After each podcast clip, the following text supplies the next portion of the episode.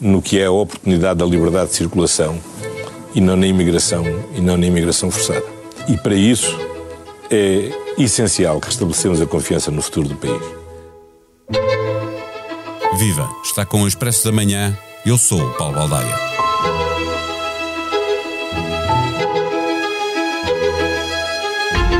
Este século, Portugal viu sair cerca de um milhão e meio de pessoas e dessas, mais de um milhão tinham menos de 40 anos quando deixou o país.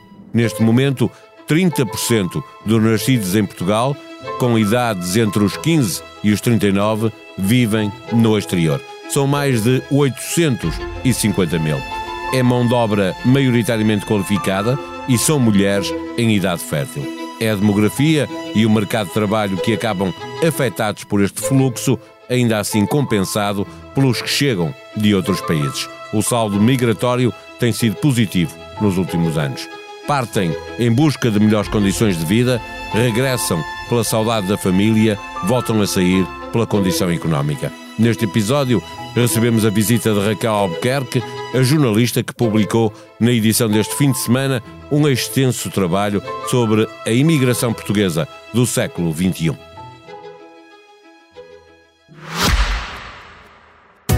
O Expresso da Manhã tem o patrocínio do BPI. Com as soluções de crédito pessoal BPI, paga sempre a mesma prestação. Faça uma simulação em bancobpi.pt. Banco BPI SA, registado junto do Banco de Portugal, sob o número 10. Viva Raquel Albuquerque. O que é que está a acontecer à geração mais jovem, entre os 15 e os 39 anos, em idade ativa? Eh, o fluxo de saída mantém salto? Uh, sim, não tão alto como nós vimos, por exemplo, na crise anterior durante a, a, Troika, não é? Nessa altura, sim, houve um fluxo migratório muito elevado, não eram só os jovens que saíam, uh, mas neste momento o que se sabe a partir dos dados do Observatório da Imigração é que estão a sair entre 60 a 65 mil pessoas portuguesas, não é? De, de, daqui para outros países e sabemos que 70% destas saídas são, de facto, jovens com estas idades entre os 15 e os 39 anos. Um, o que é que acontece? Há, há, ao, ao, longo de décadas em, em, Portugal houve sempre imigração, não é? Nos momentos mais altos, noutros, noutros momentos mais baixa. E saíram sempre jovens que, em todas as alturas, são tendencialmente os que mais saem, porque estão em idades para sair. E, e, e, o, que, o que se percebe, e é, e é, essa a estatística que nós também damos esta, esta, semana no, este, esta semana no jornal, é que 30% dos jovens com 15, entre os 15 e os 39 anos nascidos em Portugal estão neste momento a viver fora. Isto é um número que é um acumulado ao longo de décadas, ou seja, as pessoas foram saindo ao longo da sua vida, uh, significa que muitas delas acabaram por ficar fora do país e é este peso, no fundo, que nós sabemos agora que, que temos, que temos em, fora, de, fora de Portugal.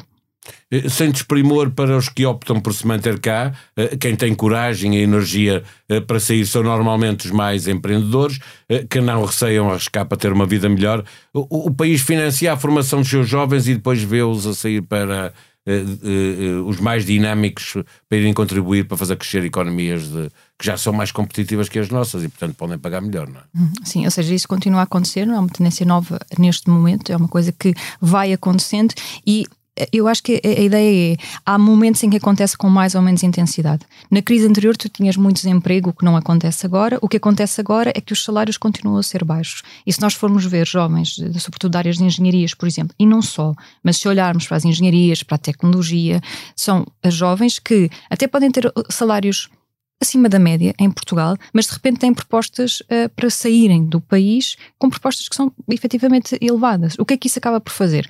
É essa consequência que estavas a dizer, que é acabamos por de facto perder continuamente este capital e pessoas qualificadas e que obviamente fazem parte, fazem falta em ao país. Em áreas que são essenciais para, em áreas que são essenciais, para a modernização sem, da economia. Sem é? dúvida. É? Mas esta vaga migratória faz com homens e mulheres, significa que não é apenas uma questão do, do mercado de trabalho que está em causa, o problema da demografia também se agrava com, e isso está no, no texto de forma muito clara, com a saída de mulheres em idade fértil.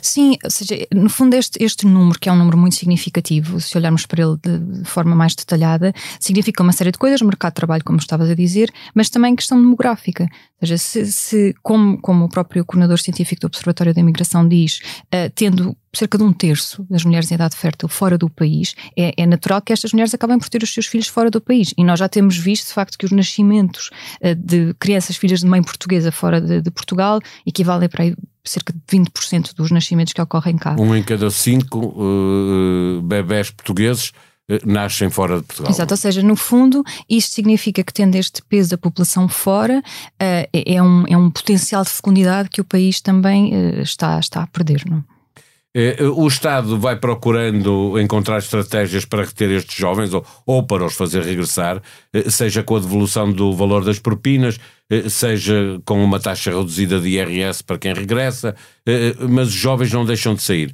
Há pouco estavas a falar de, de, de salários, que obviamente é aquilo que leva estes jovens a procurar, mesmo que tenham cá salários acima da média, a procurar empregos lá fora. Que diferença é que existe de salários? Que salários é que encontraste neste trabalho que fizeste? Olha, é, é muito fácil encontrar salários na ordem dos 3 mil, 4 mil euros limpos por mês um, em áreas de, das engenharias e daí para cima. Um, eu já há alguns meses tinha feito um trabalho deste género em que, na verdade, chegámos mesmo à conclusão que os salários, as ofertas que estão a ser dadas a muitos jovens se triplicam os salários que eles recebem lá. Se receberem 1.200 euros, facilmente se para conseguem. Para início de carreira, não é?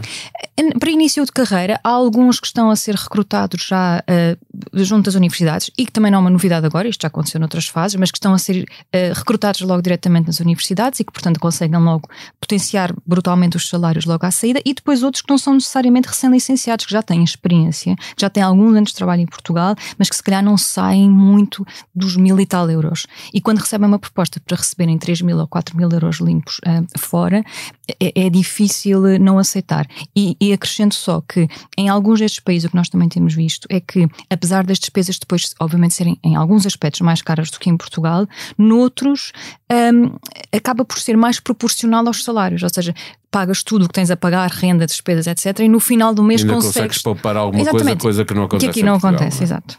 É, é, há uma parte significativa que é a imigração de curta duração.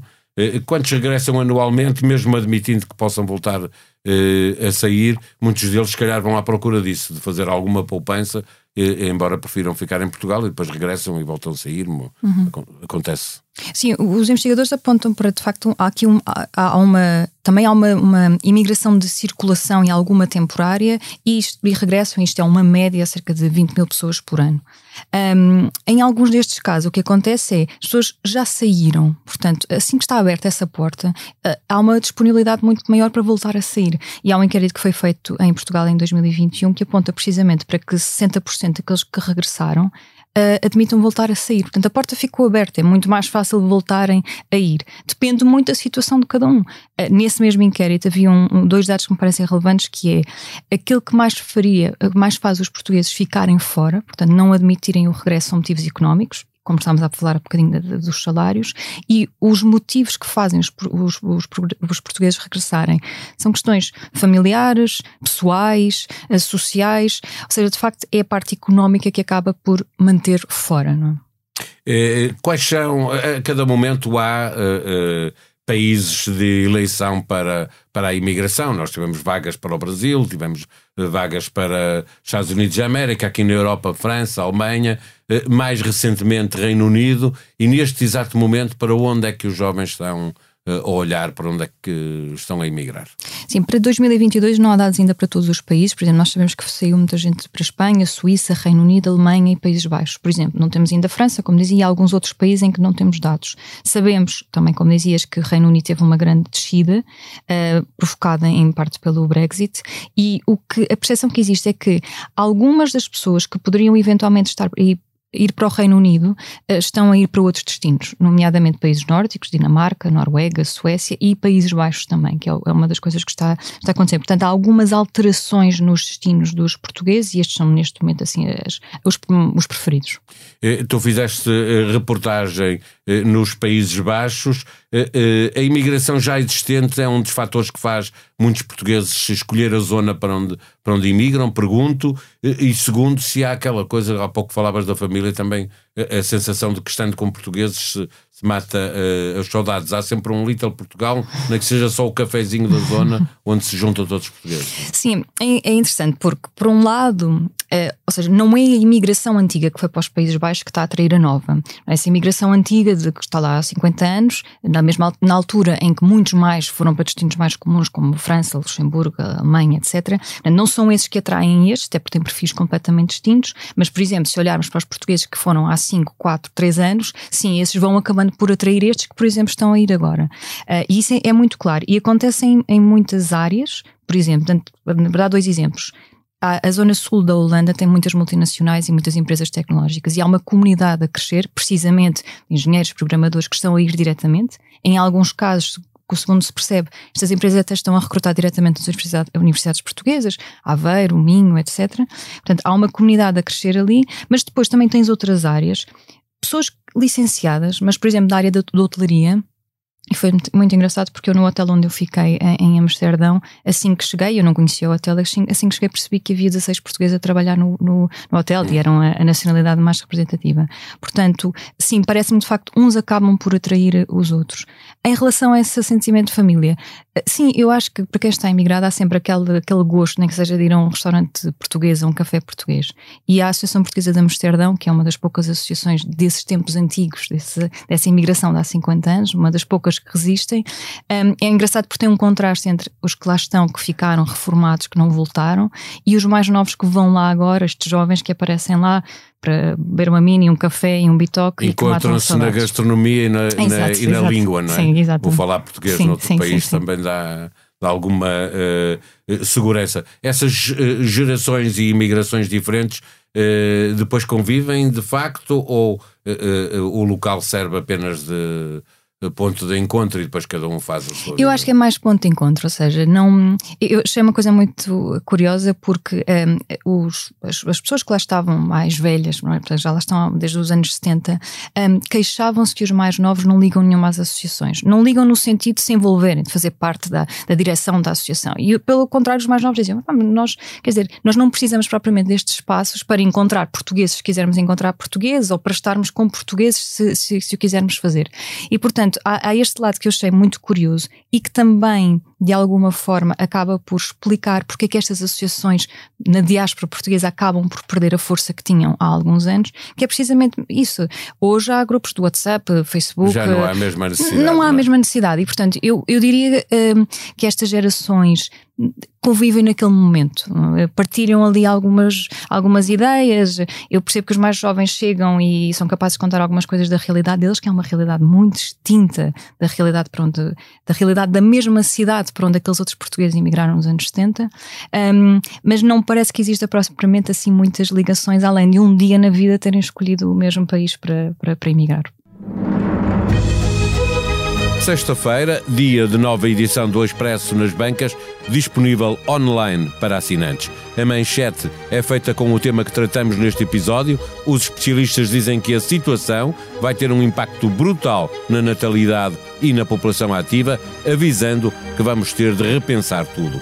A seca no Algarve continua a dar que falar e o Expresso noticia que já não há água para salvar as laranjas com as doenças respiratórias a deixar o SNS incapaz de responder a todas as situações, as urgências dos hospitais privados também estão a encher e a demorar horas a atender.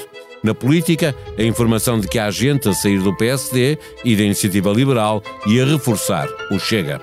A sonoplastia deste episódio foi de João Martins. Tenham um bom dia, um bom fim de semana. Nós voltamos na segunda-feira. Até lá.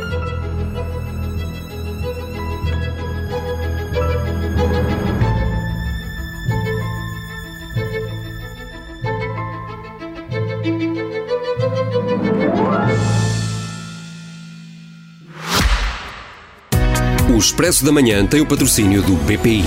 Com as soluções de crédito pessoal BPI, paga sempre a mesma prestação. Faça uma simulação em bancobpi.pt. Banco BPI SA, registado junto do Banco de Portugal, sob o número 10.